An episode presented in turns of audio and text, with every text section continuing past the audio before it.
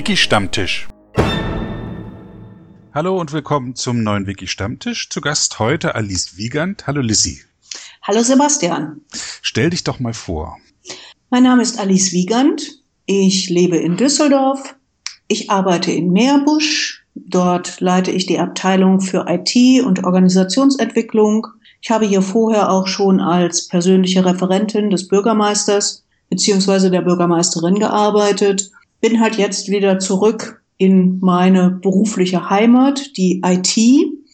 Ähm, ich bin Wikipedianerin seit 2004. Ende 2004 bin ich mit einem großen Rutsch vieler anderer interessierter Menschen in die Wikipedia gespült worden.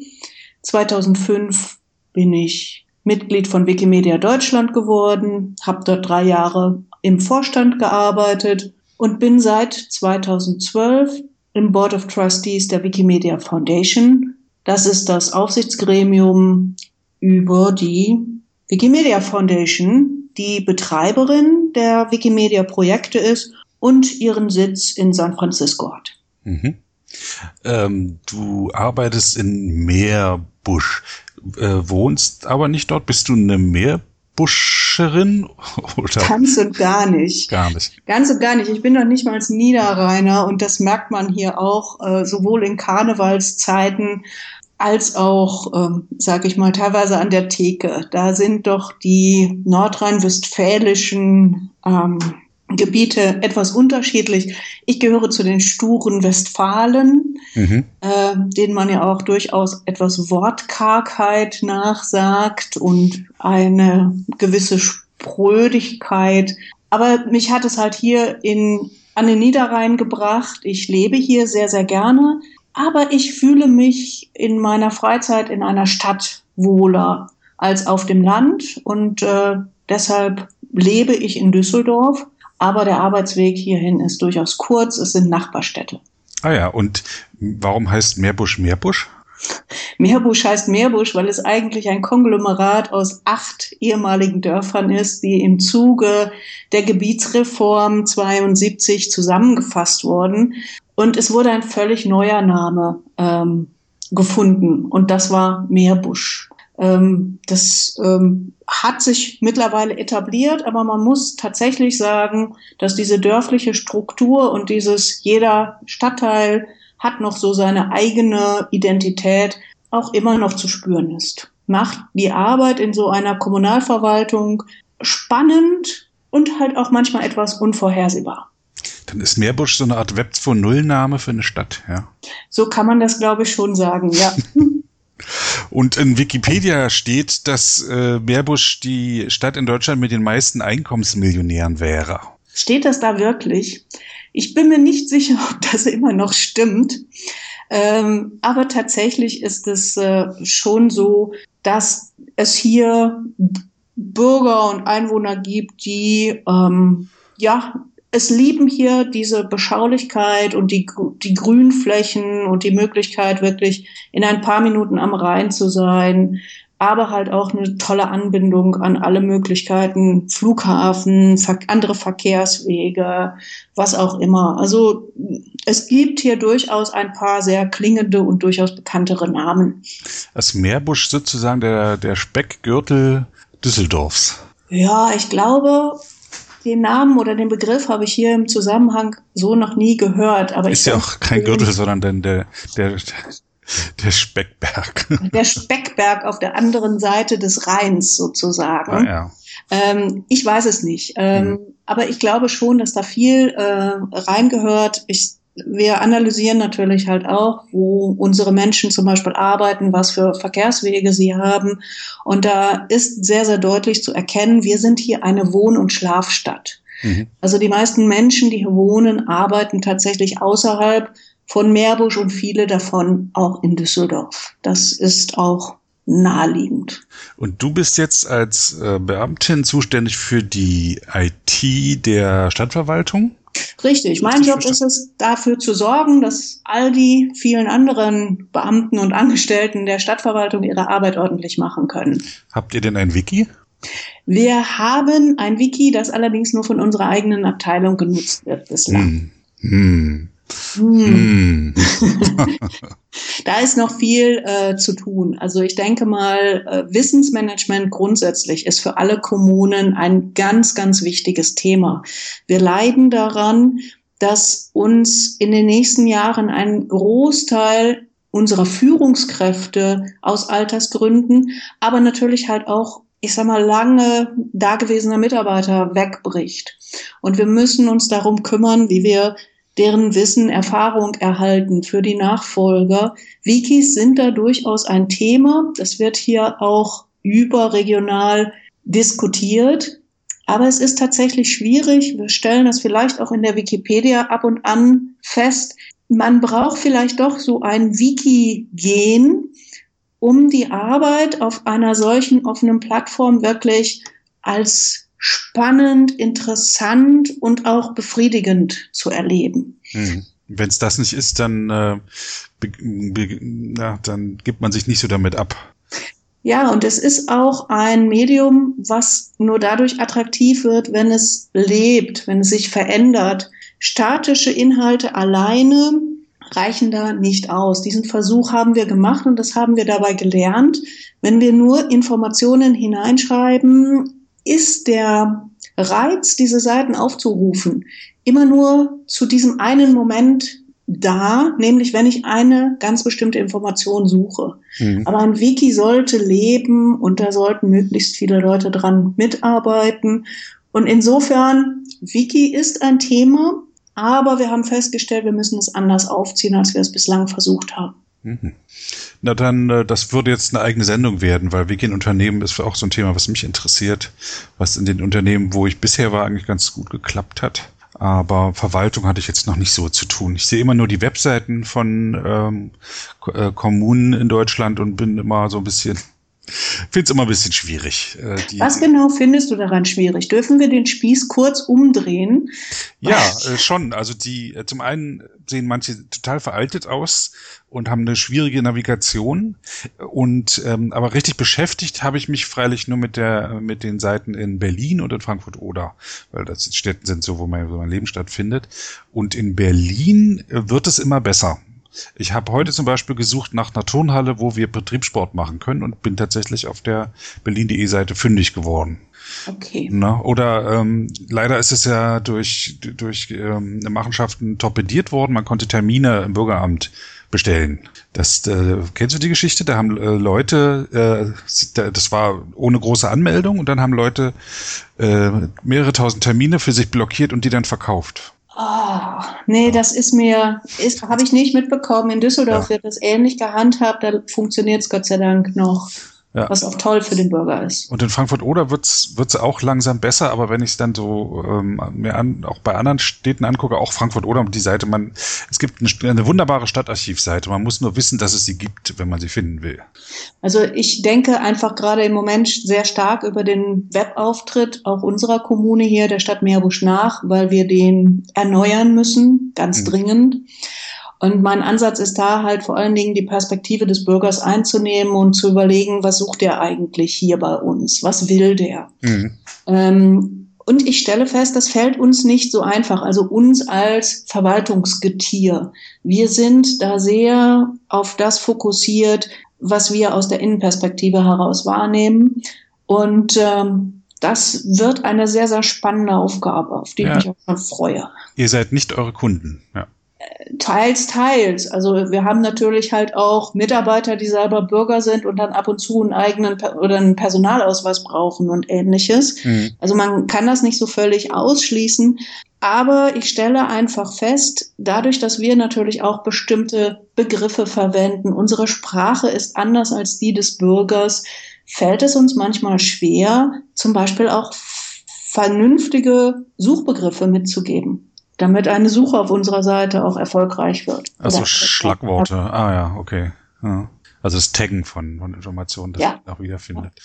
Ja, auf, auf keinen Fall irgendwelche Sachen in Word-Dokumenten oder Excel-Dokumenten verstecken oder so. Auch PDFs vermeiden. Also es geht, manchmal ist es schon gut, weil es dann eine klare Struktur hat.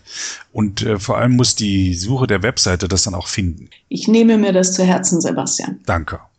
Google findet's ja wenn man es nicht aussperrt. Aber wenn man auf der Webseite dann selber was sucht und dann nichts findet, das ist immer sehr, sehr tragisch. Oder wenn Ja. man dann nur die, die Namen der Dateien angezeigt kriegt und nicht den, was da drin ist. Aber wir, wir schweifen ab.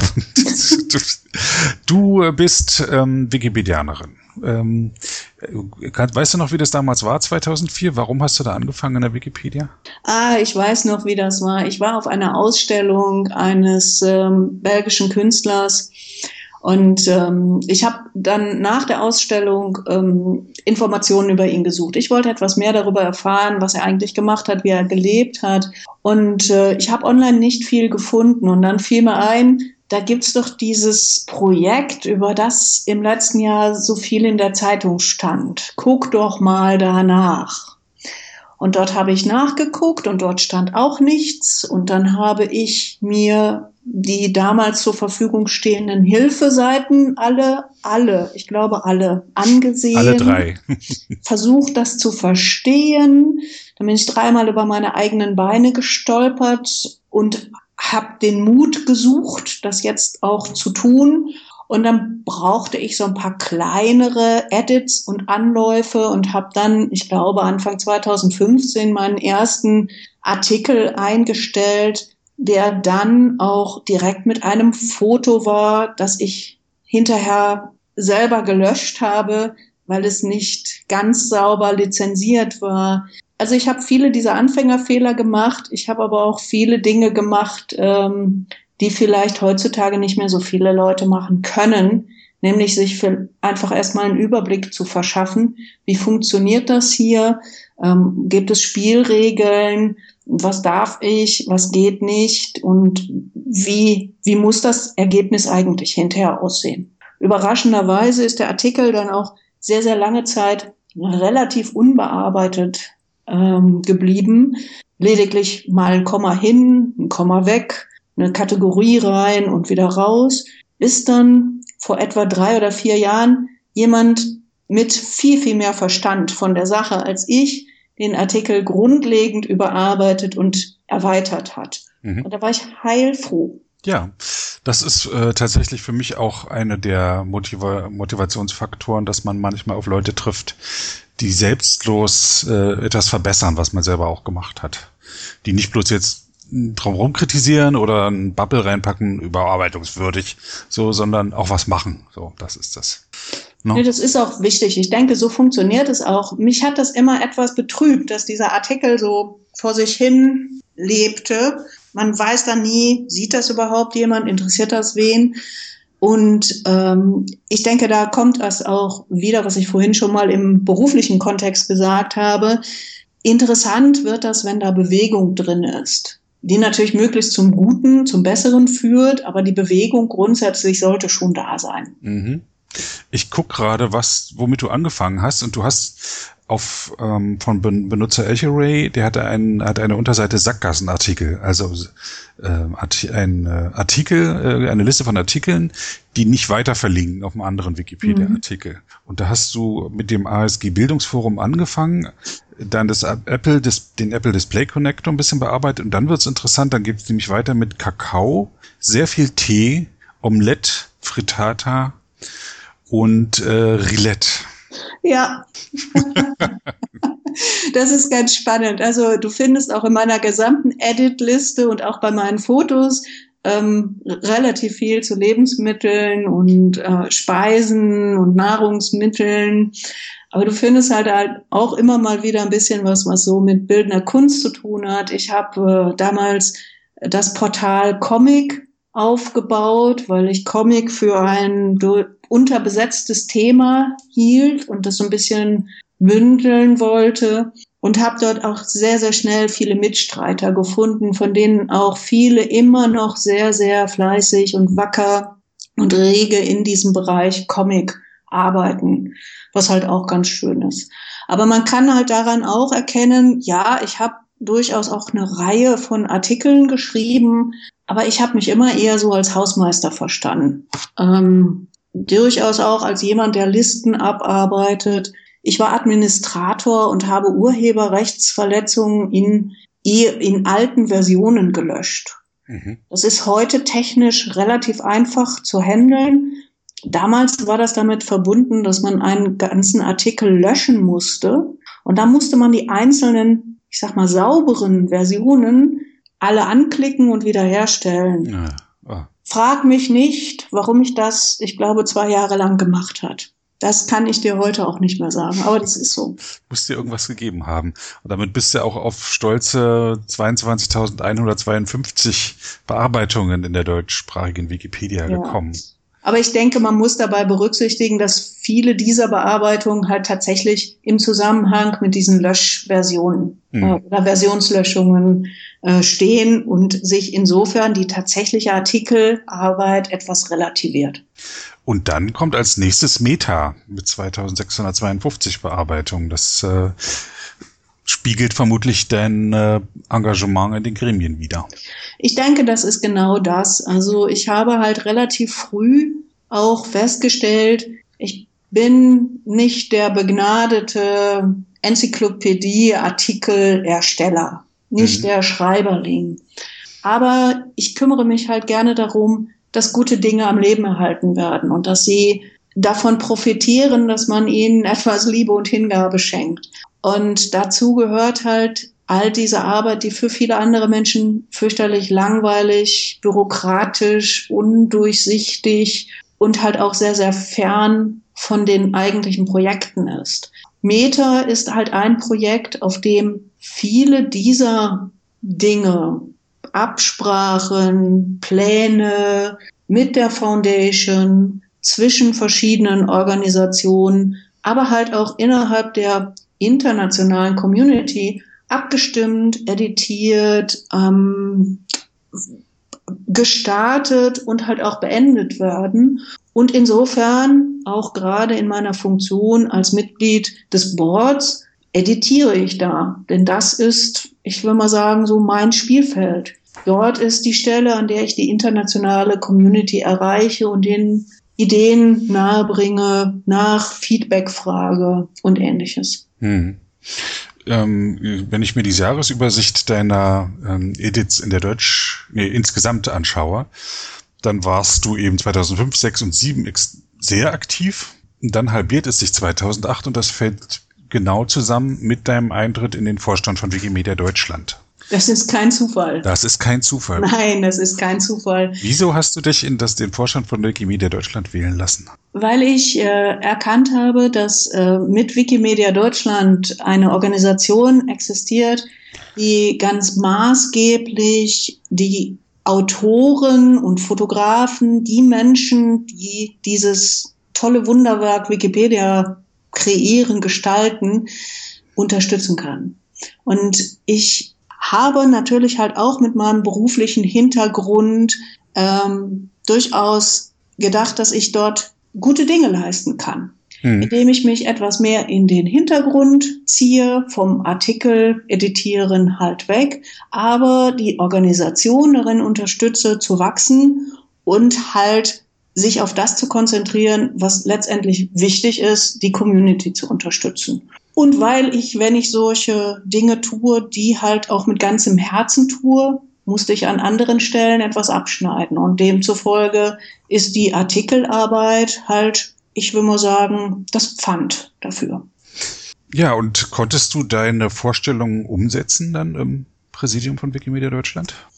Ich habe im Präsidium von Wikimedia Deutschland eine Menge Erfahrungen gemacht, auch hinsichtlich der Frage, inwieweit sich individuelle Ideen in einem Gremium umsetzen lassen können oder nicht. Und natürlich funktioniert es halt nicht so, dass du mit einer tollen Idee irgendwo kommst und bist dann in einem Vorstand und alle schreien, juhu, genau das machen wir so. Sondern letztendlich sitzen da zehn Leute und jeder hat seine individuellen Ideen. Und es geht darum, sich auszutauschen und diese Ideen abzuwägen und eine gute Linie zu finden, sich halt auch nicht in die Bürokratie zu flüchten, sondern aus diesem Schmelztiegel das äh, wirklich Vernünftigste für die Organisation, aber halt auch für die Projekte rauszuholen. Ähm, es hat mir einen sagenhaften Spaß gemacht, in dem Vorstand zu arbeiten. Und ich denke, jeder, der das mal gemacht hat, ähm, erkennt auch wie sehr man über seine eigenen Grenzen hinweggehen kann und sich weiterentwickeln kann, auch persönlich. Letztendlich habe ich bei Wikimedia Deutschland aufgehört, auch in einer Situation, die man durchaus als kleine Krise beschreiben kann, wo ich das Gefühl hatte, dass ich als Person hier überhaupt nicht mehr hilfreich sein kann. Da, ähm, da komm, lass uns gleich drauf kommen. Ich möchte nochmal ähm, auf den Anfang nochmal zurück deiner äh, Zeit. Das war ja das letzte Jahr, wo Kurt Jansson äh, Vorsitzender war und im, im Folgejahr war dann Sebastian Moleski ja. äh, äh, Vorsitzender. Äh, gab es da schon die Geschäftsstelle zu der Zeit? Ja, es gab die erste Geschäftsstelle. Äh, das war ein kleines Büro, was sich Wikimedia Deutschland, ich glaube mit KDE in Frankfurt ähm, geteilt hat. Mit Arne Klempert als äh, Geschäftsführer? Mit Arne Klempert als Geschäftsführer, richtig. Und dann, äh, wie lange, aber dann war, wurde doch äh, Pavel Richter eingestellt, ne? Das, wurde, war fiel das auch in diese eine Zeit? Ganze, eine ganze Menge Sachen. Also Pavel wurde später eingestellt. Wir haben dann übergangsweise hat Sebastian Moleski als Geschäftsführer gearbeitet. Wir sind dann umgezogen, haben unseren Sitz nach Berlin verlegt in unser erstes Berliner Büro und haben von dort aus dann die neue Geschäftsführersuche gestartet, aus der dann Pavel Richter als Geschäftsführer hervorging. Ah ja, okay. Ist ja auch mal interessant, so die, diese Zeiten auch so ein bisschen Revue passieren zu lassen. Die Arbeit ähm, äh, im, im Präsidium bestand, soviel ich weiß, viel aus Chats zu der Zeit, oder? Ja, ich denke, ähm, Chats waren eine Kommuni ein Kommunikationskanal. Äh, IRC würde halt auch ähm, durchaus genutzt. Telefonkonferenzen gab es aber früher auch schon. Und ich sag mal, im Rückblick fühlt sich das immer an, als seien die immer mitten in der Nacht und mindestens vier Stunden lang gewesen.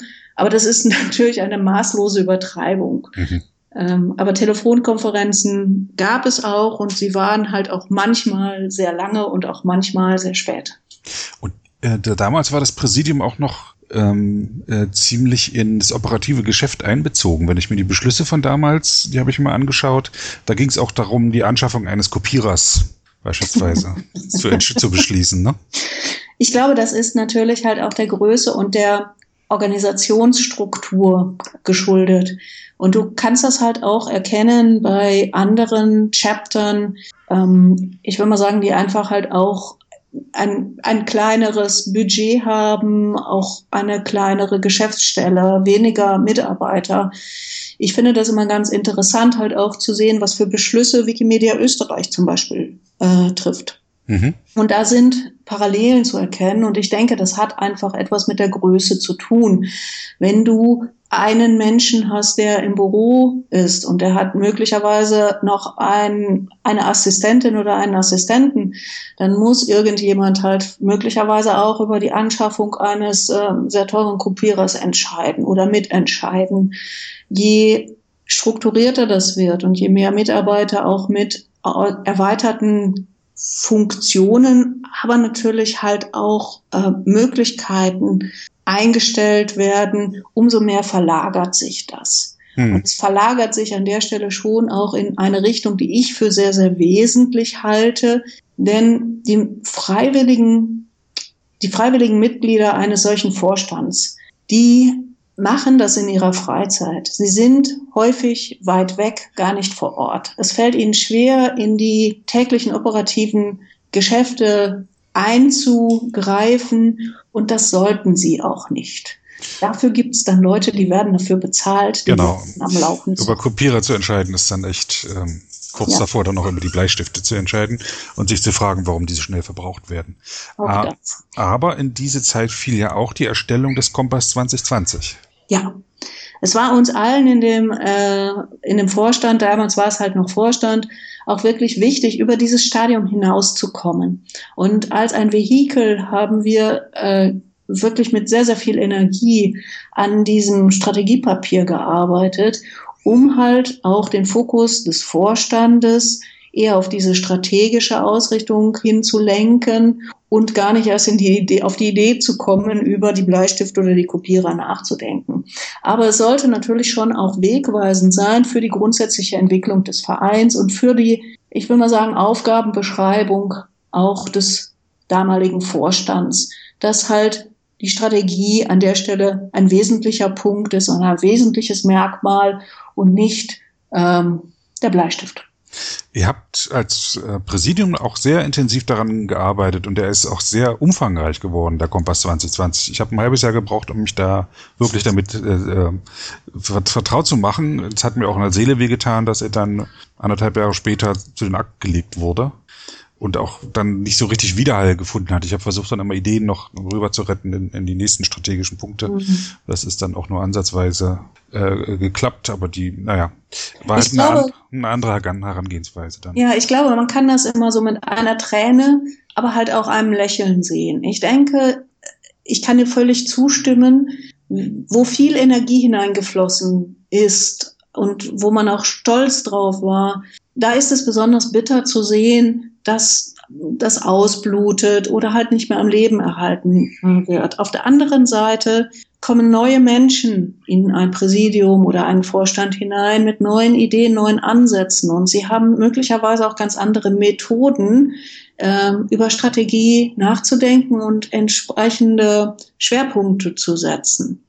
Ich halte das nicht grundsätzlich für verkehrt, äh, solange so eine ganz, ganz rote Linie irgendwo noch erkennbar ist. Und ich mhm. finde halt, dass Wikimedia Deutschland es über viele, viele Vorstände und Präsidien hinweg geschafft hat, äh, auch den Bezug zur Community zum Beispiel auch immer wieder noch als Schwerpunkt ähm, nicht nur darzustellen, sondern das halt auch zu leben.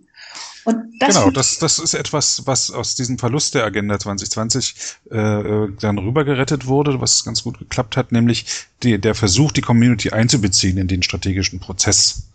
Was damals, also ich kannte die Agenda 2020 nicht und ich wusste nicht, was ihre Auswirkung ist. Ich weiß noch, dass wir beide in der Sitzung sahen und du plötzlich dich zu Wort meldest und ähm, du mit Empörung der Stimme sagtest, warum reden wir eigentlich nicht über den Kompass 2020?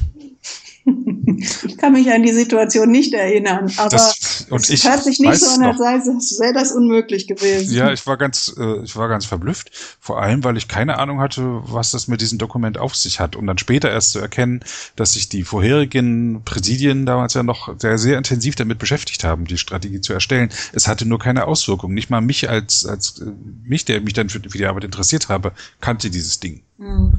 Ich glaube, was man daran halt auch erkennen kann, das ist, auch die Schwierigkeit, äh, solche Dinge, die ja von Bestand sein sollen, zumindest für einen bestimmten Zeitraum, aus einer Gruppe von Menschen zu entwickeln, die halt auch nur teilweise Erfahrungen in solchen Gebieten haben, die auch nur teilweise beruflich mit ähnlichen Themen konfrontiert sind. Und in diesen Situationen fängt man dann einfach immer mal wieder bei Null an und sei es, um bestimmte Dinge zu erklären. Und während des Erklärens finden bereits Veränderungen statt. Und insofern ist für mich also das Bild der Strategie mittlerweile weit weniger fest und konkret, als es vielleicht damals war, als wir an dem Kompass 2020 gearbeitet haben.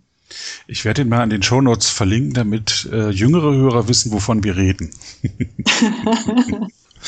ja, ähm, Du hattest es schon kurz gesagt, dass du ähm, eben freiwillig ausgeschieden bist aus dem Präsidium. Willst du zu den Gründen was sagen? Nee, das ist lange her. Äh, das hat sich auch, äh, ich will mal sagen, das ist auch mittlerweile kein Thema mehr. Ich möchte es auch gar nicht weiter zu einem Thema machen. Das Einzige, was ich dazu sagen kann, ist, dass das eine Situation war, in dem ich halt erkannt habe, dass dieses Gremium, so weil es zusammengesetzt war, mit einer bestimmten Situation nicht wirklich gut arbeiten konnte. Es hat keine Lösungen gefunden und es erschien mir, ich sage einfach mal, unerträglich in diesem Vakuum von ähm, Unmöglichkeiten äh, gefangen zu sein und habe aus dem Grunde den Schritt zurück äh, dann vollzogen. Ganz ehrlich, ich habe nicht verstanden, wovon du gerade gesprochen hast. Ich glaube, das lässt sich gut nachvollziehen. Also ich verstehe gut, dass du es nicht verstehst, aber ich möchte hier weder Namen nennen noch zu tief ins Detail gehen. Tut mir leid. Okay. Ähm, dann, ähm, dann warst du im, wurdest du gewählt oder wie bist du in das Board der Foundation angekommen? War da eine Lücke dazwischen, zwischen Präsidium und äh, Board? Ein Jahr. Ein Jahr. Also ich hatte ein Jahr äh, Zeit, auch mir darüber Gedanken zu machen, ähm, was ich jetzt so tue ähm, für die Idee, für, die, für, für, für das Projekt, für die Wikipedia und die anderen ähm, Projekte, die es noch gibt. Und im Jahr 2012 wurde für das Board äh, wurden neue Chapter Selected Members gesucht. Das ist eine, eine ein, das sind, das sind zwei Menschen gewesen für das Board. Ähm, die wurden von den damaligen Chaptern ausgesucht. Das mussten nicht zwingend Leute sein, die jetzt selber in einem Chapter sind. Die Idee damals, ganz früher, als das geschaffen wurde, war, dass es sich um Leute handelt, die möglicherweise einer Community-Wahl, ähm, die dort keine großen Chancen hätten. Und aus diesen Chapters, aus, aus dieser Chapter Selection sind damals ich und Patricio Lorente hervorgegangen. Und wir haben dann das Board auf der Wikimania in Washington DC ähm, sind wir zum Board gestoßen. Freie Musik. Mhm. Wir reden jetzt schon eine gute halbe Stunde. Ich glaube, es ist Zeit ein bisschen für Musik. Wir hatten vorher, vor der Sendung schon mal kurz gesprochen, was für Musik wir denn spielen wollen. Du sagtest, ich hätte gern was Rockiges. Dann haben wir das Free Music Archive durchsucht an dieser Stelle eine kleine Änderung. Das Stück, was wir zunächst ausgewählt hatten, steht unter einer Creative Commons Non-Commercial License, die ich nicht für eine freie Lizenz halte. Darum hören wir jetzt unser zweitliebstes Stück, und zwar Eloise von der Band Royal Headage aus Sydney, Australien.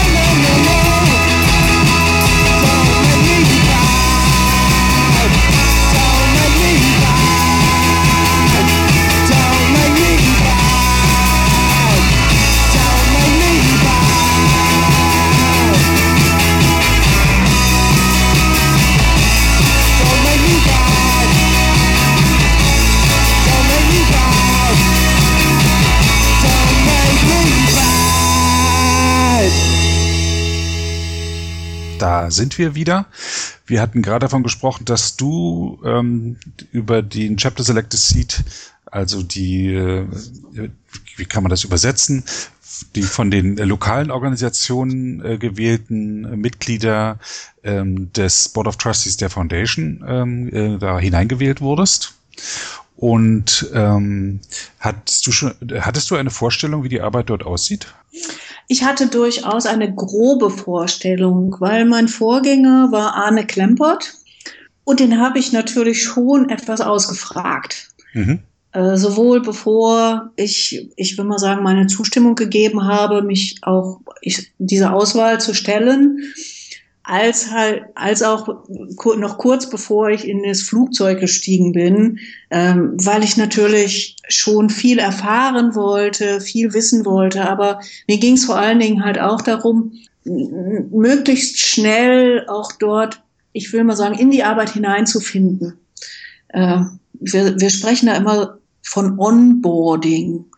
Ähm, und es geht tatsächlich darum, auch möglichst viel vom von der Idee hinter dem Board und von dem Selbstverständnis mitzubekommen. Und Arne war da einfach eine Riesenunterstützung. Äh, auf der Wikimania gibt es immer ein Board-Meeting, in dem die Boardmitglieder noch dabei sind, die das Board dort verlassen und halt auch neue, so dass man sich wirklich gut austauschen kann. Und es ist eine, ich, also ich habe es als sehr, sehr hilfreich empfunden, da von den bisherigen Erfahrungen, gerade von Arne, schöpfen zu können. Und so ein bisschen so in seine Fußstapfen zu treten. Ich habe auch damals so ein Projekt mit übernommen. Arne hatte äh, sehr, sehr stark daran gearbeitet, dass Wiki Voyage in die Wikimedia Projektfamilie übernommen wird. Und ich habe das damals so ein bisschen von ihm auch übernommen und ähm, ja, auch zu einem guten Ende geführt.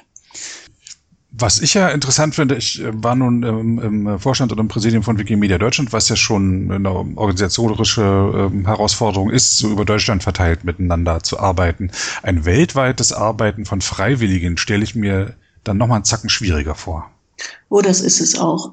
Also das fängt einfach damit an, dass man tatsächlich bestimmte Zeitfenster ja nur hat, in denen es für alle Beteiligten irgendwie machbar ist, überhaupt ein gemeinsames Gespräch zu führen, zum Beispiel.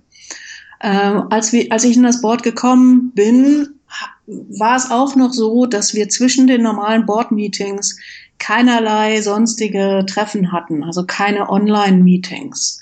Das hat sich mittlerweile geändert. Das ist auch gut so. Ähm, das ist auch notwendig. Aber es ist so eine logistische Herausforderung. Ja, ähm, das schafft man auch am besten nicht nur mit den gängigen Online-Tools, sondern halt auch, wenn man jemanden hat, der einen dabei wirklich auch unterstützt und ähm, versucht, die besten Tage und Stunden herauszufinden, wenn dann alle Mitglieder des Boards plus die Mitarbeiter und die Geschäftsführerin alle gemeinsam irgendwie mal für eine Stunde miteinander reden können. Schwer, schwer. Ja, das, meine, die äh, meisten arbeiten ja, äh, wenn ich es recht erinnere, es waren wenig Studenten dabei. Ja. Ja, ne? Also die müssen ja das auch mit dem Arbeitgeber dann irgendwie hinkriegen. Ist dir denn, ist bei dir jetzt ein Arbeitgeber dir entgegengekommen deswegen? Also mein Arbeitgeber hat mir jetzt keine besonderen Zugeständnisse gemacht, aber ich habe natürlich durchaus die Möglichkeit, wie jetzt halt auch, dass ich einfach auch mein Büro nach der Arbeitszeit nutzen kann, zum Beispiel auch dann mal für ein Online-Meeting. Äh, ich habe äh, sehr flexible Möglichkeiten, meinen Urlaub zu nehmen, äh, so dass ich den immer mit den Board-Meetings abgleichen kann. Und das ist schon ein sehr, sehr hohes Gut. Da bin ich sehr dankbar für. Äh, das, da fällt mir gerade was auf, wie ich meinen Podcast verbessern könnte. Ich könnte erwähnen, wo sich die Gesprächsteilnehmer gerade befinden, weil ich habe bis jetzt noch kein einziges Gespräch äh, ähm, geführt, das in derselben Stadt stattgefunden hätte. Du bist gerade in Meerbusch. Ich bin gerade in Meerbusch. Und ich bin in Berlin. okay. Ähm, ja, aber es gab also regelmäßige Vor-Ort-Treffen. Waren die nun in San Francisco oder auch woanders? Nee, also wir haben im Regelfall uns halt ähm, in San Francisco getroffen, zumindest zweimal im Jahr. Dann haben wir uns einmal im Jahr auf der jeweiligen Wikimania getroffen und einmal im Regelfall, äh, wenn die Wikimedia Conference stattgefunden hat. Das, das ist das jährliche Treffen der Wikimedia Chapter und thematischen Organisationen. Das heißt, ihr habt euch viermal im Jahr gesehen. Ja, richtig. Und zwischendurch, habt, wie habt ihr da kommuniziert? Mails geschrieben. Mails geschrieben, Tonne von Mails, die man alle lesen musste. Ja, die man alle lesen muss. Ähm, die halt auch, was es auch manchmal schwierig macht, weil das weiß auch jeder, der in der Wikipedia in Diskussionen äh, sich einbringt. Das geschriebene Wort braucht durchaus ab und an nochmal eine Erläuterung, wie es denn dann gemeint ist. Und in einer Gruppe mit vielen ähm, ja, Menschen, deren, bei denen Englisch nicht die Muttersprache ist. Und mhm. auch deshalb auch einfach bestimmte Dinge entweder sehr vereinfacht gesagt werden oder halt eher umschrieben werden, ähm, habe ich festgestellt, muss man ganz besonders und echt höllisch aufpassen, dass man da nicht was in den falschen Mund bekommt, was wirklich überhaupt nicht so gemeint war. Und das ist, glaube ich, noch so eine Herausforderung, gerade in den internationalen Gremien, die häufig unterschätzt wird. Ich sag mal, die Sprache, in der wir da miteinander agieren, ist Englisch. Und ähm, das mag für uns eine naheliegende Lösung sein und für andere ist es das ganz und gar nicht. Mhm. Und da haben wir auch noch kein gutes Rezept für. Außer natürlich, dass jeder, der in das Board kommt, auch unterstützt darin wird, um seine Sprachfähigkeiten zu verbessern. Das ist das Werkzeug, was wir brauchen, um uns auszutauschen, um überhaupt unsere Rolle ausfüllen zu können und daher ist es auch notwendig, dass man ein gewisses äh, Level auch erreichen kann, ähm, um das so effektiv wie möglich zu machen. Man muss sich das mal vorstellen, dass natürlich auch Leute, die vielleicht Englisch schon ganz viele Jahre gar nicht mehr aktiv benutzt haben, dass die eine deutlich längere Zeit brauchen, um eine kleine E-Mail zu schreiben, als Muttersprachler oder halt als Menschen, für die Englisch ein Teil ihres Berufslebens ist. Und all diese Dinge müssen wir stark berücksichtigen. Und bei jeder Neukomposition des Boards, mit jeden neuen Mitgliedern, die hineinkommen, ist das einfach etwas, ähm, wo man sich auch erstmal aneinander herantasten muss, an den jeweiligen Schreib- und Sprachstil, an die Vorstellung, dass da Dinge hinterstecken, die man gar nicht äh, auf den ersten Blick versteht. Als ihr euch zuerst mal zusammengesetzt habt, habt ihr da euch über die Aufgaben des Boards geeinigt? War das klar, was ihr da macht? Mehr oder weniger. Ich sage mal, das Board der Foundation aus meiner persönlichen Ansicht hat es bislang leider immer noch nicht wirklich geschafft, sich selbst zu erklären und eine, eine gute, äh, ein gutes Bild davon abzugeben, was es eigentlich tut, wie es das tut und was für Qualitäten dafür eigentlich notwendig sind. Nichtsdestotrotz ist es aber so, dass durch die relativ feste Struktur des Boards, wir haben drei Arbeitsgruppen, die auch fest werden, dass durch diese Struktur mit den Arbeitsgruppen, diese Committees, äh, dass wir dort natürlich auch schon eine gewisse Ordnung und auch eine Fokussierung unserer Aufgaben vornehmen. Das erleichtert es etwas, aber das hilft tatsächlich noch nicht, nach außen hin eine gute Erklärung äh, abgeben zu können. Wir haben unsere eigene Story noch nicht wirklich gut erzählt. Und ich glaube, da müssen wir dran. Und auch euch selber nicht erzählt. Ich denke, dass wir selber äh, mehrmals durchaus ins Erzählen gekommen sind. Und wir haben äh, auch mehrmals Anläufe gestartet, jeweils ähm, im November, wo wir im Regelfall ein etwas längeres Board-Meeting haben über drei Tage, ähm, um halt auch bestimmte Regularien festzulegen, um uns selber eine gewisse Stabilität und Sicherheit zu geben und halt auch, um die nach außen hin darstellen zu können. Aber auch dort ist es wirklich schwierig, zu einer gemeinsamen, auch ganz durchgängigen Linie zu kommen, wenn das Board aus ganz vielen verschiedenen Menschen zusammengesetzt wird. Teilweise haben wir halt auch Mitglieder im Board, die bislang mit der Community selber zum Beispiel noch nie in Berührung gekommen sind, die selbst nicht editiert haben. Und dann fällt es schwer, wenn ich abwägen muss, wie viel Community-Bezug soll das Board haben und wie viel Organisationsbezug soll es haben. Und wenn da die Nadel fällt in die eine oder andere Richtung, ist es halt wirklich schwierig, alle Mann auf die gleiche Seite zu bringen. Und das wird wahrscheinlich auch nicht hundertprozentig klappen. Vielleicht ist es auch ganz gut, dass das nicht so ist, weil ich sehe so die Chance durchaus eher gegeben, dass die wichtigsten Arbeitsfelder abge, äh, abgewickelt werden. Mhm. Hat denn äh, Jimmy Wales als, als Gründer der Foundation und erstes und äh, aristokratisches Mitglied äh, des Boards eine Vorstellung, was das Board zu tun hat? Oh, deine Frage klingt jetzt so, als ob das Board keine Vorstellung davon hätte, was es zu tun hat. Ähm, wenn das jetzt gerade so rüberkam, dann muss ich das ganz, ganz dringend ähm, ähm, berichtigen. Ich glaube schon, dass das Board eine Vorstellung davon hat, was es zu tun hat. Aber natürlich gibt es dort unterschiedliche Schwerpunkte innerhalb der oder unter den Boardmitgliedern. Und es gibt auch situationsangepasst einfach schon mal Verschiebungen. So, das ist das eine. Jimmy Wales ist natürlich, ich würde mal sagen, unser Aushängeschild. Ja, ja so, das ist, ähm, Jimmy Wales ist Wikipedia. Ich denke, das kann man gut und gerne so sagen und ich finde das auch nicht schlimm. Ich bin sehr, sehr glücklich, mit ihm zusammenarbeiten zu dürfen. Denn tatsächlich stellt sich heraus, dass das Bild halt auch, was man von ihm hat, durchaus ähm, veränderbar ist. Äh, er ist ein Mensch mit äh, einer sehr, sehr offenen Herangehensweise an äh, Probleme, an Diskussionen. Er ist jemand, der viele unterschiedliche Stimmen zulässt, abwägt, aber vor allen Dingen halt auch mit einfach mal bislang ungedachten Ideen in eine Diskussion einsteigt und somit tatsächlich auch hilft, äh, dass man zum Beispiel aus so einer gedanklichen Sackgasse herauskommt. Aber ansonsten ist Jimmy ein Boardmitglied wie alle anderen auch. Er hat innerhalb des Boards keine besonderen Privilegien. Er ist keinesfalls eine Art Schattenführer. Ähm, er übernimmt auch keine dominierende Position oder Rolle in unseren Meetings. Ganz und gar nicht. Er ist da sehr, sehr zurückhaltend.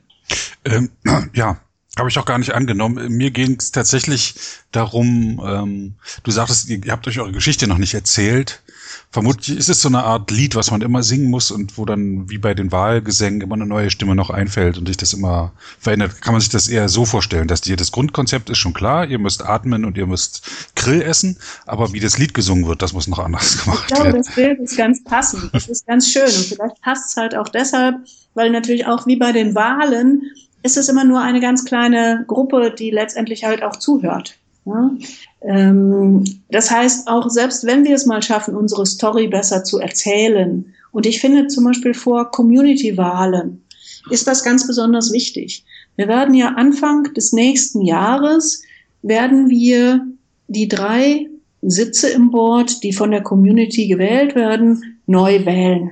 Das haben wir so besprochen ähm, und ich finde, gerade in diesem Vorfeld ist es wichtig, den Menschen, die Interesse zeigen, etwas mehr davon zu erzählen, was diese Arbeit im Board bedeutet und was nicht. Auch um Enttäuschungen zu vermeiden.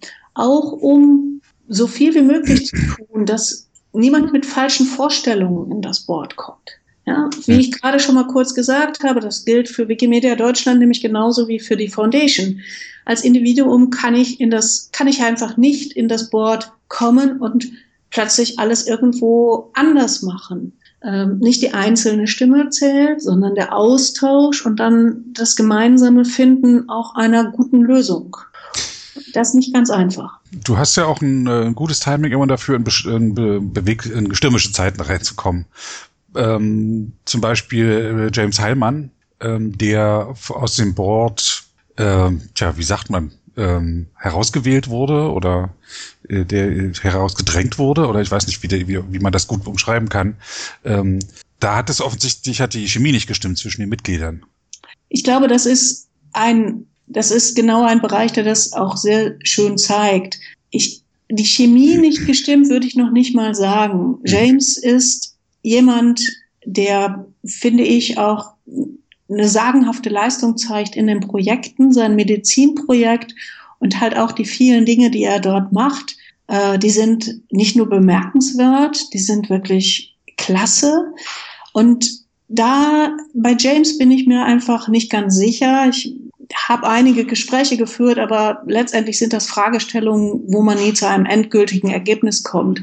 Aber ich glaube, dass wir hier schon durchaus jemanden hatten, der einen ganz, ganz starken Willen hatte, sich hier einzusetzen, im Board einzusetzen, Veränderungen durchzuführen, der aber dann, ich muss mal eben die Tür zumachen.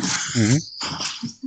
James Heimann war ein hochmotiviertes Mitglied des Boards. Und ich finde, was James online in der Wikipedia mit seinem Medizinprojekt macht, ist wirklich bemerkenswert. Er hat ja in der letzten Zeit, auch in den letzten Monaten, es geschafft, die Brücke zwischen Online und Offline zu lösen und ähm, veröffentlicht medizinische Artikel in unterschiedlichen Sprachen, so dass sie halt auch ohne äh, direkten Internetzugang äh, äh, erreichbar sind. Ich finde, das ist ein sagenhafter, ein sagenhaftes Projekt halt für die Verbreitung von Wissen. Ähm, ich denke aber halt auch, dass die Motivation, von die man bei James sehen konnte, zum einen ganz, ganz wichtige Impulse in das Board brachte, unbestritten, zum anderen aber halt auch genau in diese Lücke stieß, nämlich, dass möglicherweise nicht ganz klar war, wie genau arbeitet das Board, dass die Erwartungshaltung und die Realität nicht hundertprozentig zusammenpassten. Und ich glaube, das trifft viel, viel eher zu als irgendeine Chemie untereinander, sondern dass hier möglicherweise wirklich auch falsche Vorstellungen von Prozessen, Abläufen, Verantwortlichkeiten, wie auch immer, äh, vorgeherrscht haben. Ich denke, ohne zu sehr ins Detail zu gehen, dass das gesamte letzte halbe Jahr in 2015 keins ist, was, nachdem wir uns alle stolz auf die Schultern klopfen. Ganz und gar nicht. Ganz und gar nicht. Das gesamte Board war am Ende des Jahres und zu Anfang des, von 2016 sehr, sehr fragil. Viele von uns haben darüber nachgedacht, das Board zu verlassen. Ähm, es sind ja auch, ist nicht noch jemand ausgetreten? Danny. Danny ist noch ausgetreten. Danny genau. hat das Board später verlassen, dann im Frühjahr. Ähm, aber vielleicht sind das halt alles auch einfach Anzeichen dafür, für diese Fragilität. Äh, wir haben uns sehr, sehr stark in Frage gestellt. Wir haben auch in, ähm, und miteinander und in, auch im großen Kreis an vielen Stellen überlegt, Mensch, was genau ist denn jetzt eigentlich schiefgelaufen? Und es lässt sich nicht wirklich greifen. Das ist äh, eine ganz, ganz schwierige Sache. Das macht es nicht besser. Und ich will das auch keineswegs irgendwo wegdrücken. Und es, es lohnt sich halt tatsächlich auch in solche Situationen nochmal tiefer hineinzuschauen. Unser Hauptaugenmerk allerdings liegt im Moment wirklich darin, ein stabiles Board zu bauen, dass diese Foundation auch in eine gute Zukunft führen kann. Und so ein stabiles Board zu bauen, gehören halt zuallererst jetzt halt auch die Anfang des Jahres anstehenden Wahlen.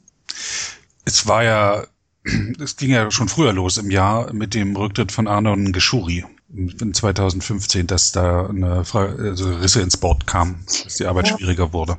Schwierige, das ist jetzt, eine, wir sind an so einer Stelle, wo es wirklich schwierig ist, die ganz vielen unterschiedlichen Dinge, die passiert sind, in die richtige Abfolge zu kriegen. Äh, Arnon war Anfang 2016. Anfang 2000, ach so, okay. Ja, ja, ja. Wir haben Anfang 2016 zwei neue Mitglieder in das Board ernannt. Das waren Kelly und Arnon. Und Arnon ist dann kurze Zeit später wieder zurückgetreten.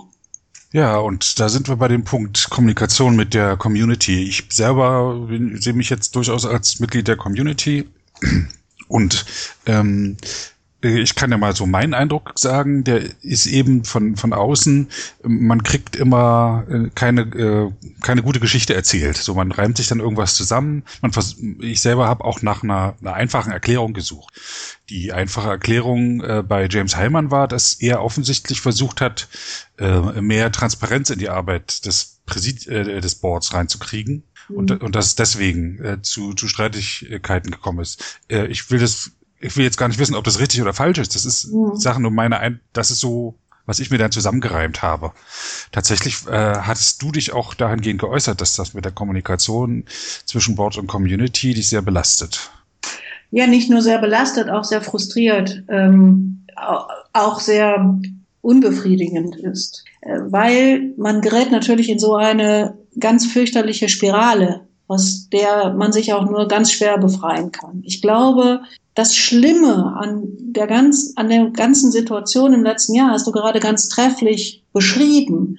Wenn bei der Community übrig bleibt, wenn ich einen Strich drunter ziehe, dass James aus dem Board äh, genommen wurde, weil er die Transparenz erhöhen wurde, dann ist das ja ein ganz katastrophales Bild. Und auch unabhängig davon, ob es richtig oder falsch ist, was du sagst, ist ja richtig, es bleibt einfach hängen bei Menschen wie dir und vielen, vielen anderen auch. Und wenn ich jetzt sage, nein, das, es gibt einfach keine einfache Lösung, sondern die Lösung ist vielschichtig. Und Transparenz spielte durchaus eine Rolle, aber nicht so, wie es jetzt rüberkommt, sondern ganz anders hilft dir das nicht weiter. Und das hilft auch nicht, das Vertrauen in das Board neu zu machen. Mhm. Ich glaube, was in diesen Situationen schwierig ist und was wir auch als das Board, was wir damals waren, nicht gut geschafft haben, ist, aus einer schwierigen Situation heraus schnell eine, ein eine Entscheidung für oder gegen ein Statement, eine Veröffentlichung, irgendeine Mitteilung an die Community zu machen. Und das ist auch nicht so einfach. Ja, äh, wie gesagt, zehn Menschen, unterschiedliche Zeitzonen, verschiedene Sprachen, unterschiedliche Einstellungen, möglicherweise halt auch zu dem eigentlichen Problemfall. Und dann siehst du dich plötzlich wieder mit zehn Menschen an einem Text feilen und der eine setzt ein Komma rein und der andere nicht, aber eigentlich streitet man sich möglicherweise inhaltlich über etwas ganz anderes. Wir haben es damals nicht geschafft und da schließe ich mich völlig mit ein, einfache, verständliche und nachvollziehbare Erklärungen dafür zu geben, warum wir vielleicht gerade auch nicht viel sagen können. Ich weiß natürlich ganz genau, dass es auch Teile in der Community gegeben hätte, die auf eine Mitteilung mit wie wir wissen, hier läuft gerade einiges schief, aber wir können jetzt gerade nicht mit euch kommunizieren, weil wir erstmal mit uns selber kommunizieren müssen, die damit nicht zufrieden gewesen wären. Ja. Aber ich glaube, es wär, gäbe, hätte auch viele gegeben, denen das für den Moment auch erstmal gereicht hätte. Da haben wir völlig versagt. Und ich glaube, dass man, und ich hoffe, dass man an unserer unserem Verhalten auch der Community gegenüber und an dem, was wir im Moment, obwohl im Moment eine Phase ist, wo jetzt auch noch nicht ganz viel im Board passiert. Wir sprechen schon mehr über das, was wir vorhaben und ich werde wirklich viel daran tun, mitzuhelfen, dass das Board, auch wenn es etwas kritischer ist und das Gewässer vielleicht etwas unruhiger wird, dass es dieses Kommunikationsverhalten auch beibehält. Sehr gut. Man muss an was glauben. Ja, das ist groß. Und äh, tatsächlich, wir reden, diese Sendung dreht sich tatsächlich vorwiegend um Selbstorganisation ähm, und wie, wie man macht, das finde ich auch gut. Ähm, mir schwirrt immer noch im Kopf rum, allgemein zu sprechen darüber, ähm, wofür die Foundation da ist, wofür Wikipedia da ist. Aber lass uns mal bei diesem Thema bleiben. Ich finde das super spannend. Mhm. Ich war ja selber auch in, in, Kommunikationsschwierigkeiten äh, verwickelt im Zusammenhang ähm, mit der Trennung vom Geschäftsführer Pavel Richter und der Suche nach einem neuen Geschäftsführer. Und ähm, interessanterweise gab es ja auch in anderen Chaptern ähm, Wechsel von Geschäftsführern, im englischen äh, Chapter und äh, wo war es noch? Ich glaube im schweizerischen, aber auch in der Foundation. Mhm. Und äh, das ist eine mehrjährige Geschichte äh, eine Geschichte von, äh, von äh, wie heißt es, von Wind und Eis? Oder?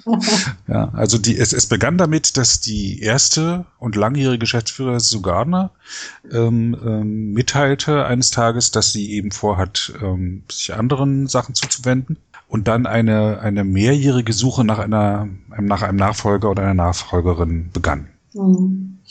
Ich denke, was, wenn man das natürlich auch sich nochmal so in Erinnerung ruft, darf man auch nicht vergessen.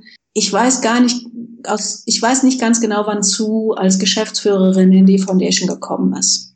Das ist dokumentiert, das kann man nachlesen. Ich habe es gerade nicht im Kopf.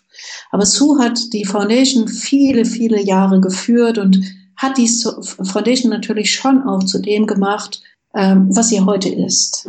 Ähm, Sue hat eine Menge äh, daran getan, dass die Struktur innerhalb der Foundation so ist, wie sie ist. Sie hat Schwerpunkte gesetzt, ähm, sie hat äh, bestimmte Richtungen vorgegeben und sie hat die Foundation von einer ganz kleinen, relativ wild und wirr strukturierten Organisation zu etwas geführt, was halt eine durchaus klarere Linie hat, aber wo halt vor allen Dingen auch ein sehr großes Potenzial zu erkennen war. Und Wachstum ist durchaus ein Begriff, der natürlich halt auch die Zeit von Sue begleitet. Ähm, als Sue die Foundation verlassen hat, hatten wir, glaube ich, schon ungefähr 250 Mitarbeiter.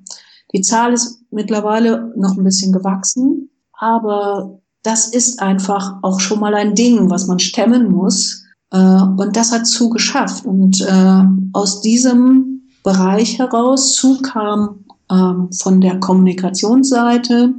Ähm, und wir haben innerhalb der Foundation natürlich einen sehr, sehr großen Bereich, wo mehr als die Hälfte unserer Mitarbeiter arbeiten. Und das ist der, der, Entschuldigung, der komplette Technikbereich, in dem äh, Entwickler arbeiten, Menschen, die unsere Server am Laufen halten, äh, Menschen, die ähm, Sicherheitsmechanismen ähm, am Leben halten. Ähm, und dieser Bereich ist einfach ein Bereich gewesen, der zu persönlich nicht so nahe war. Und aus diesem Grund heraus, weil wir auch die Wichtigkeit des Bereichs selber natürlich sehen und wir wollten halt auch zum Beispiel, dass der Visual Editor auch endlich mal in Schwung kommt. Ja, das ist ein Projekt, was über Jahre entwickelt wurde und wo es nie letztendlich oder wo wurde der Abschluss immer wieder verzögert wurde.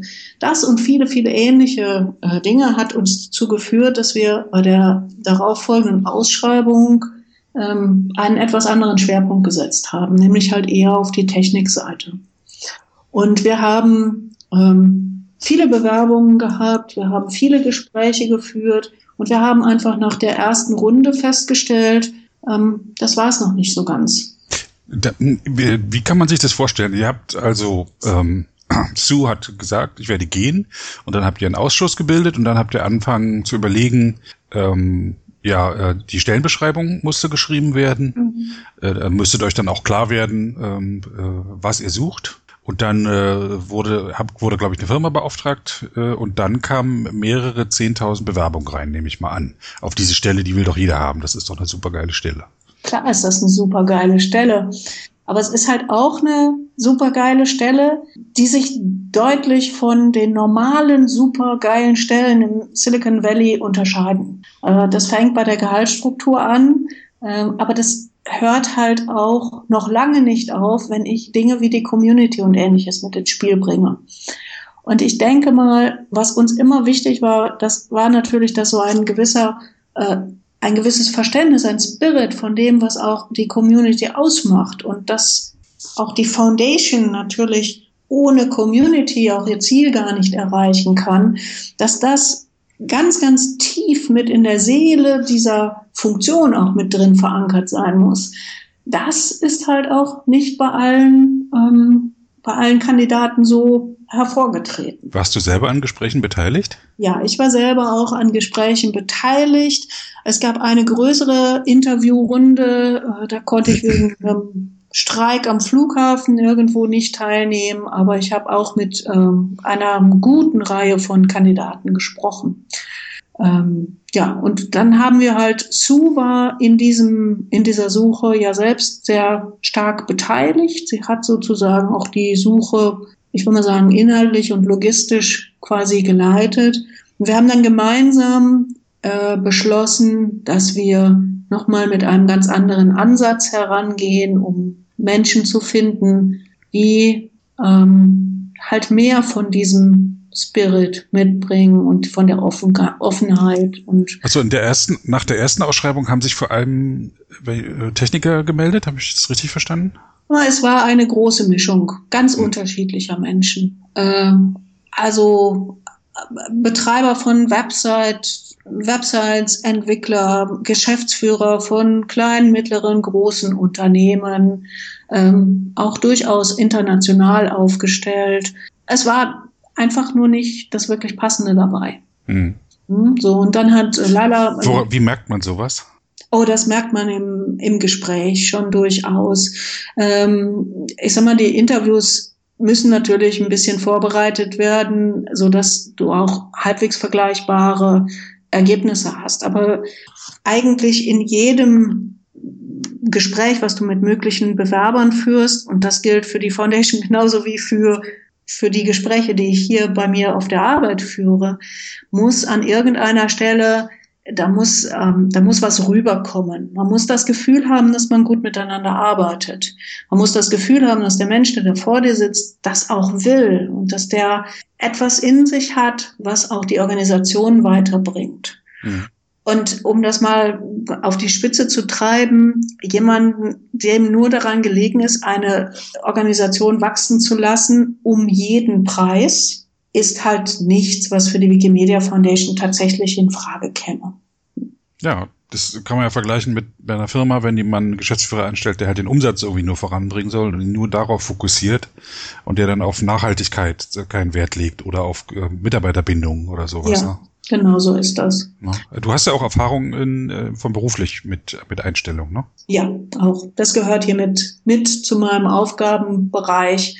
Ähm, nicht als, äh, wie soll ich sagen, als Schwerpunkt, aber ich bin bei sehr, sehr, sehr vielen Bewerbungsgesprächen dabei und führe selbst auch nicht nur Gewer Bewerbungsgespräche für meinen eigenen Bereich. Ist das vergleichbar, die Geschäftsführersuche und das, was du im Beruf erlebst? Nicht ganz. Das, was ich im Beruf erlebe, das spielt sich einfach auf einem völlig anderen Level noch ab. Und ich habe es hier sehr häufig mit sehr jungen Menschen zu tun, die noch sehr wenig Erfahrung haben und die unglaublich nervös sind und sich selber noch nicht so richtig über den Weg trauen. Hm. Wenn du einen Geschäftsführer suchst und ein Interview führst, dann hast du dort manchmal zwar auch jemanden sitzen, der sehr nervös ist, aber der ist immer von sich überzeugt und der ist schon davon überzeugt, dass nur er oder sie die richtigen sind für genau diesen Job. Mhm. Das unterscheidet sich sehr, sehr stark und das verändert dann halt auch die Gespräche, die du führst stelle ich mir sehr interessant vor, mit mehreren hundert Leuten zu sprechen, die von sich überzeugt sind, dass sie der Richtige oder die Richtige sind. So viele waren es Gott sei Dank nicht. Also da hast du schon recht. Wir hatten die Unterstützung einer, einer professionellen, ähm, einer, einer Firma, ähm, einer Personalfirma. Das hatten wir auch dieses Jahr wieder, weil du kannst als äh, Board in einer, als einer Gruppe von Freiwilligen, äh, kannst du auch diese diese Vorauswahl nicht wirklich selber führen. Mhm. Ähm, du hast gar nicht die Zeit, ähm, mehrere hundert Bewerbungen durchaus durchzusehen und zu bewerten, sondern du musst dich dann einer Dienstleistung halt auch bedienen in einem Vertrauensverhältnis, in dem schon klar ist, dass du eine bestimmte Shortlist dann vorgelegt bekommst mit den Kandidaten, die grundsätzlich am ehesten in Frage kommen. Mhm. Und da kann man auch sagen, das war halt so, dass das Ergebnis dann in der ersten Runde immer noch nicht das war, das, was wir haben wollten. Das ist bitter. Ja. Aber ich denke also, wenn ich zurückschaue, glaube ich halt auch, dass wir auch sehr zögerlich waren, dort eine Entscheidung zu treffen. Ähm, was auch an der Konstellation vielleicht äh, liegt, wenn deine jetzige Geschäftsführerin halt diesen Prozess leitet, bist du als Board vielleicht auch ein wenig zögerlich zu sagen, jetzt wollen wir aber wirklich bis Ende des Monats eine Entscheidung getroffen haben. Mhm. Ist gar nicht so, dass das ganz bewusst abläuft, aber ich glaube schon, dass da viel mit eine Rolle spielt. Und dann war da Lila Tretikow. Ja, in der zweiten Runde sozusagen äh, ist Sue durch das Land gereist und hat sich mit vielen Menschen getroffen, die dann einfach persönliche Empfehlungen für andere Menschen abgegeben haben. Und aus dieser Runde heraus äh, haben wir uns für Laila entschieden. Ähm, Laila, die in einen spannenden Lebenslauf hat, die in ihrer Art äh, uns sehr beeindruckt hat und bei der wir wussten, dass wir ein Risiko eingehen, weil sie halt auch eine solche Position als Geschäftsführerin ähm, bislang noch nicht innehatte. Aber ihr hattet, ähm, hattet ihr gleich das Gefühl, das ist die richtige? Du, ich weiß das nicht. Das ist auch schwer zu sagen. Ich denke, das hat auch was damit zu tun, dass wir teilweise Interviews nicht alle gemeinsam ge gehabt haben, sondern unterschiedliche Inter oder unterschiedliche Zeiten von Interviews in unterschiedlichen Gruppen.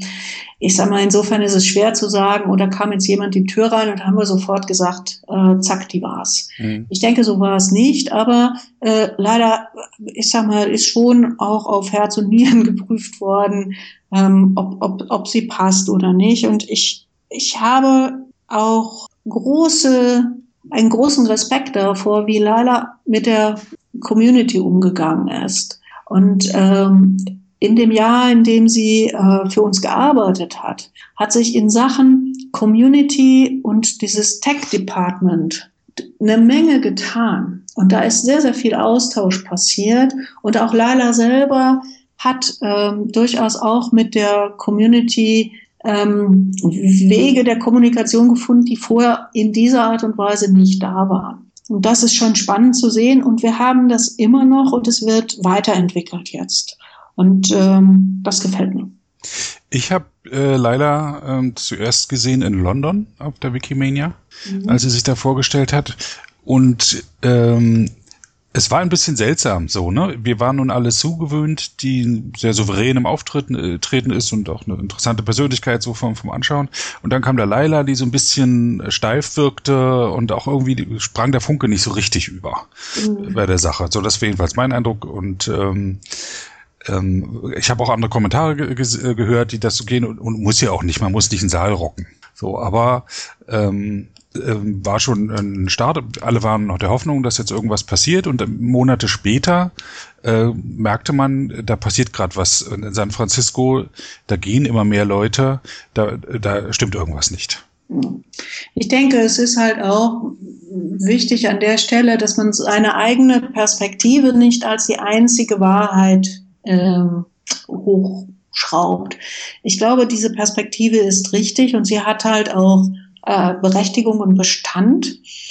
Aber es ist völlig klar, wenn du in einer Organisation unserer Größe äh, Führungspositionen ähm, auswechselst, dann passiert innerhalb der Organisation immer etwas. Hm. Ähm, ob das der Bürgermeister in einer Gemeinde, um nochmal so diesen Bogen zur Kommunalverwaltung zu hm. schlagen, äh, mit jedem Bürgermeister, der nach einer Wahl neu ins Rathaus kommt und der halt auch Chef der Verwaltung ist, verändert sich etwas innerhalb der Verwaltung und so ähnlich ist das natürlich in jeder anderen Organisation auch. Das ist eine Typfrage, das ist eine Frage, wie dieser Job gelebt wird. Es gibt auch einfach Menschen, die sich dann plötzlich nicht mehr heimisch fühlen, denen aber auch vielleicht der Führungsstil des Vorgängers so entgegengekommen ist, dass es auch schwierig ist, sich an einen neuen Führungsstil ähm, auch heranzuwagen. Da kommt ganz, ganz viel zusammen und es ist sehr schwierig und ich glaube auch gefährlich, alles über einen Kamm zu scheren. Ähm, insofern kann ich jetzt nicht sagen, dass grundsätzlich der Weggang von Mitarbeitern jetzt eine Überraschung war. Ähm, nichtsdestotrotz muss man natürlich schon schauen, eine Organisation muss ähm, aktionsfähig bleiben. Ähm, die Mitarbeiter grundsätzlich müssen ähm, sich wohlfühlen, um ihre Leistung auch gut erbringen zu können. Und ich denke, da haben wir auch einfach ja durch, Unterschied, durch unterschiedliche ähm, durch, durch unterschiedliche Dinge, die alle gleichzeitig auch passiert sind, wie das dann häufig der Fall ist, ein wenig als Board den, den Fokus verloren. Das ist tatsächlich so. Nichtsdestotrotz ist es aber auch so, dass wir im Guten auseinandergegangen sind.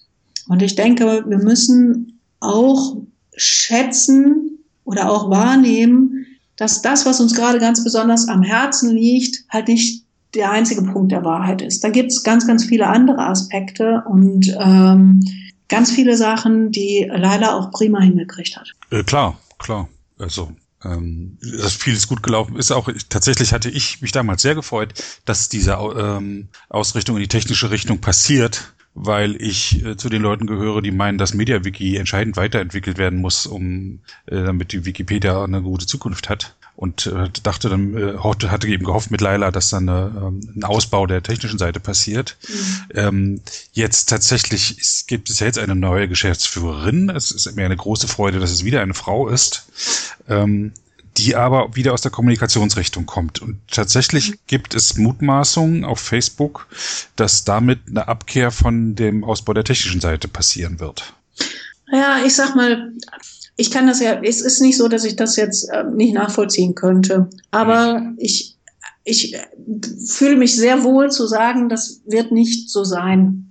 Äh, die, wir haben seit ganz, ganz langer Zeit ein, äh, eine sehr, sehr schwierige Lücke in unserer Organisationsstruktur.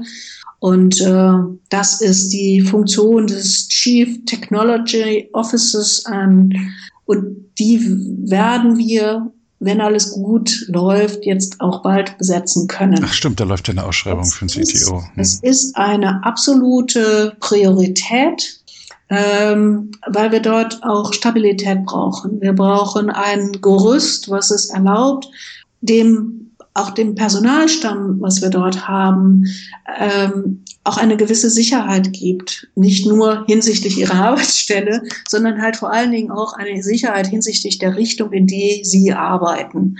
Und ähm, insofern ist das Priorität von unserer neuen Geschäftsführerin Catherine, aber halt auch von dem Board, dass diese Funktion so schnell wie möglich besetzt wird, aber natürlich halt auch so besetzt wird, dass es passt und dass es uns halt auch wirklich frohen Mutes in die Zukunft schauen lässt.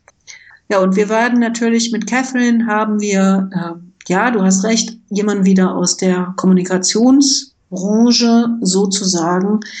Aber Catherine hat als Interim äh, gearbeitet. Sie hat also die Funktion von Laila übernommen im März, war das, glaube ich. Und in der kurzen Zeit, in der sie als Interim ja auch immer nur beschränkt handeln kann, hat sich einfach gezeigt, dass sich innerhalb der Foundation eine Beruhigung durchsetzte, eine Stabilität langsam wieder zu erkennen war, die einfach für unsere Effizienz als Organisation sagenhaft wichtig ist. Und Catherine als Person schafft es einfach halt auch, Menschen zu motivieren, sie auch alle an einen Tisch zu holen. Und sie ist auch jemand, der einfach erkennt, wo sind Potenziale und diese fördern kann. Und sie ist ja auch echt ein Sonnenscheinchen auf der einen Seite, ja, also ständig, ja. ständig am Lächeln und alle lieben sie, aber auch ein Profi. Das habe ich die paar Mal, die ich sie jetzt gesehen habe, hat mich das äh, schon beeindruckt. Ich setze große Hoffnungen auf sie und es beruhigt mich auch ein bisschen, dass du jetzt sagst, dass mit dem, dass mit der Technik, dass das nicht abgewählt ist. Das wäre fatal, fatal. Nee, das können wir uns auch nicht erlauben. Hm. Ich denke, es gibt immer diese Diskussion, was für eine Art von Organisation sind wir denn eigentlich? Sind wir ja. so eine Tech-Organisation oder sind wir jetzt Irgendwann hatten wir mal Grantmaking als Fokus äh, noch unter Sue, aber im Moment ist die Diskussion ja eher, ist, sind wir eine Tech- oder eine Education-Organisation. Und ich denke, wenn man sich überlegt, wenn wir die Foundation klein schnibbeln würden, ja, was würde übrig bleiben, was auch sonst, ich will mal sagen, nicht an anderen Stellen entsprechend übernommen werden könnte, dann würde ich sagen, so, ich persönlich würde sagen, äh, es ist dieser Tech-Bereich, der in einer Hand liegen sollte, um bestimmte Dinge zu harmonisieren, abzustimmen und in eine Richtung zu geleiten. Ähm, und ich glaube, dass ganz viel von dem, was im Education-Bereich liegt, äh, auch von lokalen Organisationen, von viel kleineren Strukturen äh, in ähnlicher Art und Weise übernommen werden könnte.